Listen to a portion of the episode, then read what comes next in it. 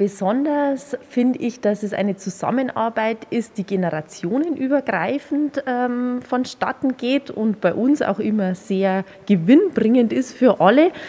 Ähm, man kann gemeinsam was auf die Beine stellen, was im Idealfall dann auch alle Generationen abdeckt, mal die Kleinen, mal die etwas Älteren. Und äh, so gelingt es uns, eine Pfarrei oder unsere Pfarrei lebendig zu halten.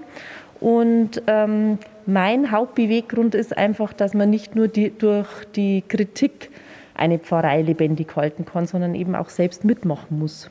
Unsere letzten Monate waren natürlich in allen Lebenslagen bestimmt durch die Corona-Pandemie. Und so war es natürlich auch im Pfarrgemeinderat eine Herausforderung, weil viele unserer eigentlichen Projekte und Aktionen nicht durchführbar waren.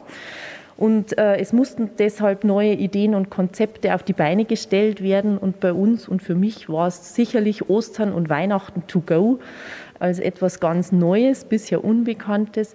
Und durch die Zusammenarbeit mit den Hauptamtlichen war das für alle ein tolles Erlebnis. In der neuen Periode wird es für den Pfarrgemeinderat sicher eine Herausforderung werden, wenn es hoffentlich nach Corona gelingt, die Gemeinschaft der Gläubigen wieder zusammenzubringen und ähm, ja, die Aktionen rund um die Kirche und in der Kirche mit Aktionen, Festen und Gottesdiensten so zu gestalten, dass es für alle ein tolles Erlebnis werden kann.